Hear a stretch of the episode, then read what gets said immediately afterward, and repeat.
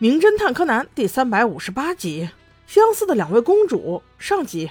耶呵，这集比较奇怪啊！小五郎啥时候还能掏腰包吃大餐？真的看起来嚣张的不得了哎，在高级餐厅里随便拿来一瓶酒来喝一喝。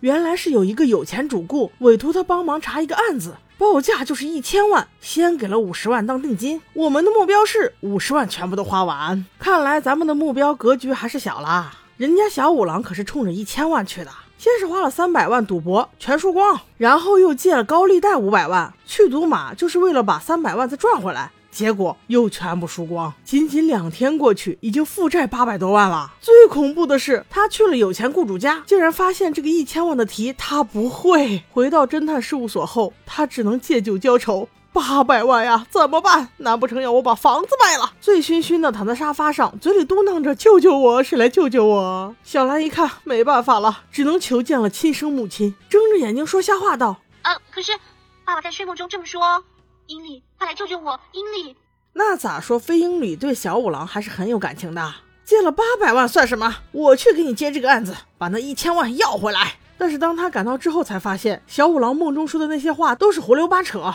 于是乎，他们合力把醉醺醺的小五郎绑到了沙发上。不过出了气之后，飞鹰里还是要替小五郎去处理案子的。于是他带着小兰和柯南来到了那户有钱人家。你别说，这一集的这一户是真的有钱，那家里大的跟宫殿似的。但是前院的花园就有好几亩，而且还有一个不说话的专人来打理。据说这位花匠其实不是不说话，就是不会说普通话。而且自从家里的大夫人去世之后，他也伤心的再没有说过话，只是用实际行动一直在维护着这个大夫人生前最喜欢的花园。接待三位的是这家的老管家，径直把几位带入了大厅，引荐给了他家的赘婿老爷。对，没错，他家老爷是上门入赘的。在很多年前，这家的男主人没有儿子，只有一个女儿。在老爷子去世之后，女儿继承了遗产，招了一个入赘女婿，名叫干雄。前些年，别墅的女主人也去世了。这个干雄老爷反而成了别墅的新主人。现在在别墅里住着的，除了干雄以外，还有他新娶的媳妇儿，一个二十来岁的小姑娘，还有亡妻的弟弟，也就是干雄老爷的小叔子。除了这三位主子以外，剩下的就全是仆人了。而这次向小五郎发出邀请的是这家的年轻新媳妇儿。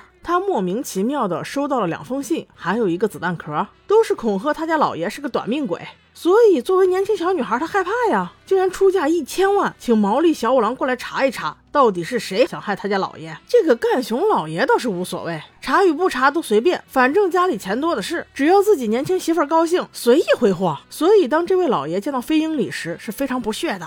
寥寥几句就把人给打发了，自己按照老习惯去书房边品咖啡边看书去了。这个时候，年轻小媳妇儿终于登场。这突然一下子，我也没认出来呀。他家老爷五十好几了，怎么娶个二十出头的小姑娘？这要不说，我还真以为是他女儿呢。他立刻带着飞鹰里去看了那两封所谓的恐吓信，因为这两封信被他家所有的仆人都传阅过，所以根本没有鉴别指纹的价值。除此以外，就再没有什么证据了。正说话间，家里又来了客人，趁着年轻小媳妇儿去。接待飞鹰里问管家：“你家这监控都装在哪儿啊？”管家老爷子却说：“我家里太大，装几架是个意思就行了。您看一下，就在这儿。”几人顺着老爷子手指的方向看过去，竟让他们看到了一个惊讶：所谓刚来的客人，竟然是新一他妈！哎，我说有希子女士，你回到日本难道不用跟你儿子打个招呼吗？同样的，这让飞鹰里也吓了一跳。这咋说？美女见面都分外眼红呢。原来新一他妈和小兰他妈在高中时候就是一个班的，